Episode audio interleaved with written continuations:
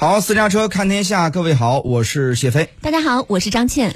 乌克兰媒体呢，四月三号公布了一系列的布恰镇平民死亡的视频和图片。乌方指责俄军呢对这些平民犯下了暴行。乌克兰总统泽连斯基呢五号在联合国安理会呼吁，将俄军和下达军事行动命令的人送上国际法庭问责。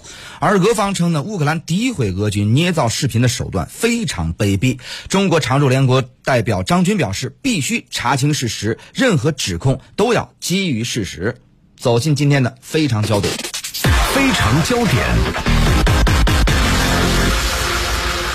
俄罗斯今日电视台报道了乌克兰布恰镇平民遇害的事件，提到乌方警察公布的视频当中，乌方接管布恰后，街道上未见尸体，只有遭到严重破坏的汽车。另外呢，乌克兰军队在不同的地区进行的采访，似乎也没有提到所谓。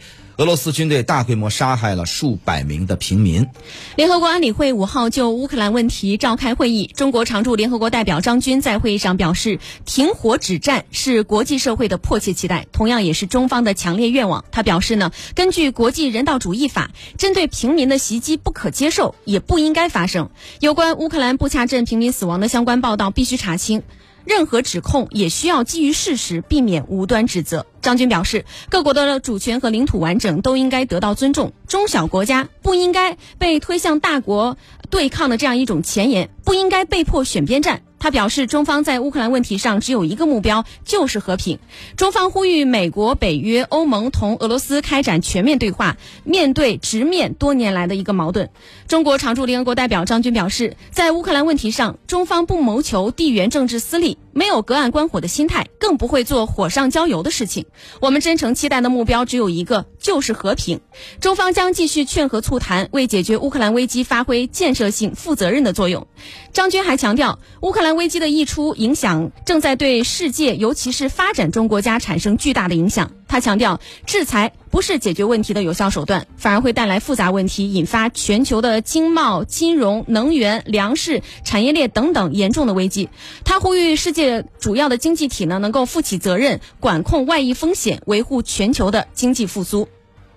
联合国大会呢有关乌克兰问题的紧急特别会议呢，七号通过决议暂停俄罗斯在人权理事会的成员资格。该决议草案呢由乌克兰、美国等数十个国家共同提交。当天的表决结果为九十三票赞成，二十四票反对，五十八票弃权。中国投反对票，超过三分之二的成员投赞成票。决议草案获得通过。根据联大议事规则，弃权的成员被认为没有参加表决。联合国人权理事会呢是联合国大会的下属机构，负责在全球范围内加强促进和保护人权的工作。于二零零六年设立，总部在日内瓦。人权理事会呢拥有四十七个席位，由联合国大会大多数成员通过直接和无记名投票选举产生。每届任期三年，最多可连任一次。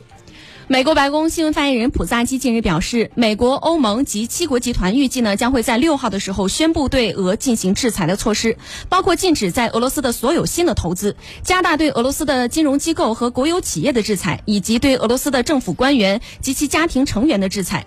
目前，美国和英国先后宣布了对俄罗斯的新一轮的制裁措施。德国总理舒尔茨也表示，德国支持对俄罗斯采取进一步的制裁措施。那么，自俄罗斯在乌克兰开展特别的军事行动以来，美国等西方国家对俄施加多重制裁，多国的经济和民生受到冲击。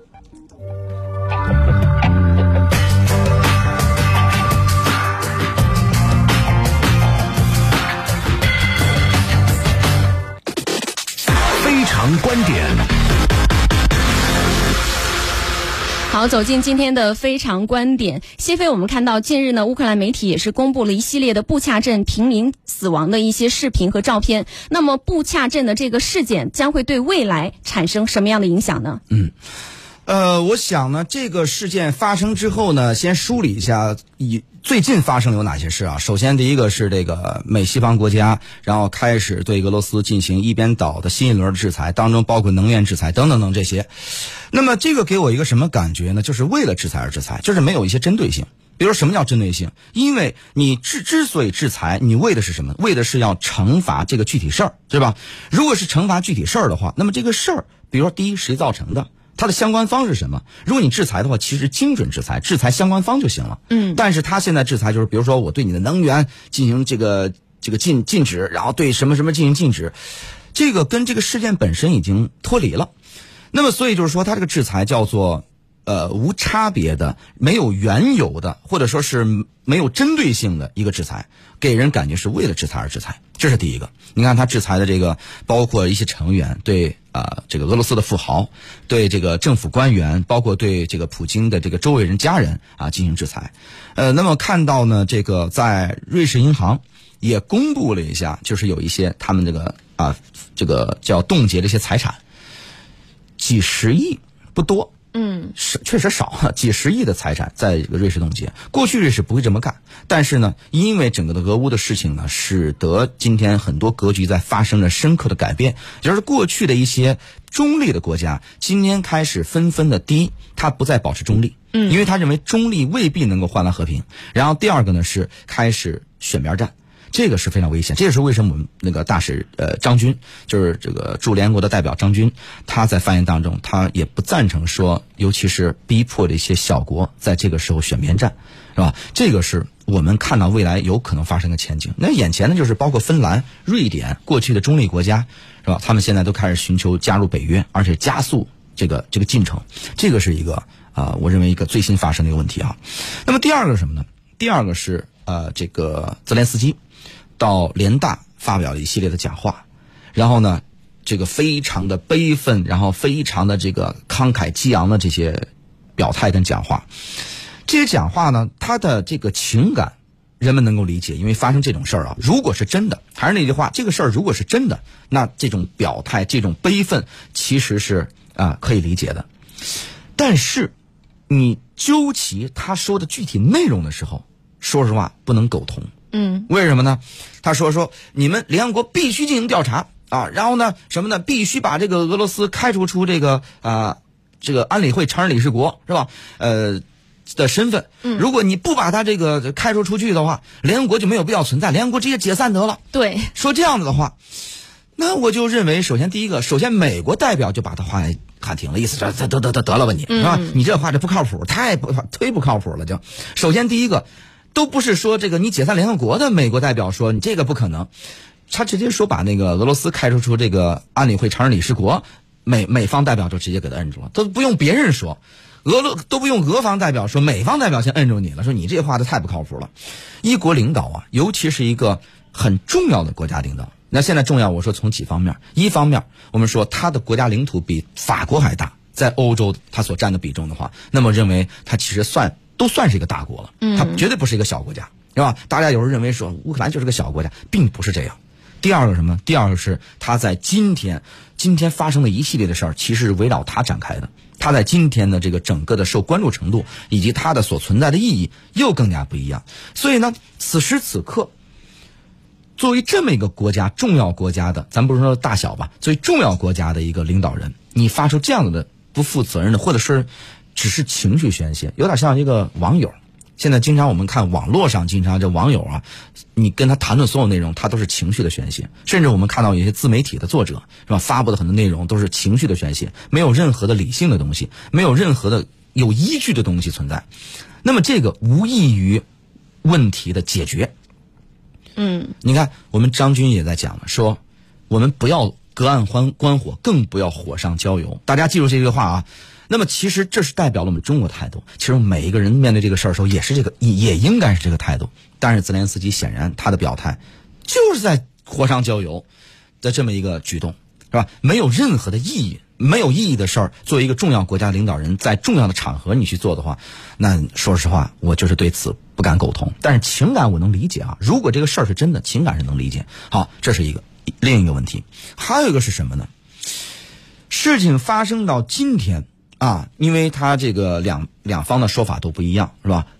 乌克兰的这个方面，包括整个西方，因为西方他毕竟他还是站在乌克兰背后的嘛，他们的一个表态，以及俄罗斯方面，因为今天我们知道，我还是那句话，在整个的世界这个这个新闻传播方面，呃，俄罗斯这方面呢是绝对失语的，是吧？在语境当中他是失语的，所以呢，他的这个方面他也表态，他是这个我否认这个事儿，那么。我可以这么说，我综合了所有的信息来看呢，呃，用四个字来形容目前的这个局面，扑朔迷离。就是这个事儿，呃，是不是真实的，然后到底事实是怎么样？目前来看扑朔迷离，还很难说。呃，你说能不能排除说这个事儿是造假？因为现在我看很多，包括网友也在说啊，包括很多媒这个俄罗斯的媒体也在说，说你这个都是摆拍在造假。说能不能够完全排除你的这个指控呢？就造假的指控呢？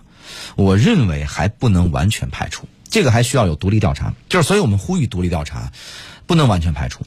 如果一旦最后坐实了，今天发生在布恰镇的事儿是假的，是造假行为的话，那么接下来引起的是什么呢？引起的就是目前乌克兰包括整个西方在俄乌问题上他们占据的所谓的一些制高点，那将不复存在。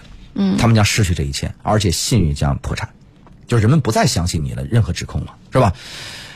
但是如果是真的，这个事儿本身如果是真的，但是因为这个凶手啊还在调查当中，因为凶手无外乎几个，乌克兰方面指责是这个啊俄罗斯军队所为，俄罗斯指责说是你乌克兰军队所为，还有人指责什么呢？是乌克兰的这个纳粹分子所为，就是民兵组织纳粹分子所为。那这几方面都有可能。那么到底是谁所为？我认为结果是扑朔迷离。那么如果是事件本身确有其事，这是真的，画面是真的，但是呢，这个谁所为还有非常大的争议。那这个同样也是需要有独立第三方进行调查。那么独立第三方是谁？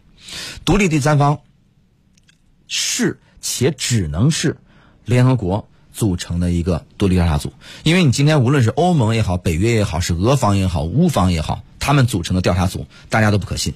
因为北约跟欧盟实际上等同于乌克兰的这个态度，是吧？然后呢，都是当事方，相当于当事方了。然后俄罗斯，你本身也是当事方，所以你们调查不具备可可信度。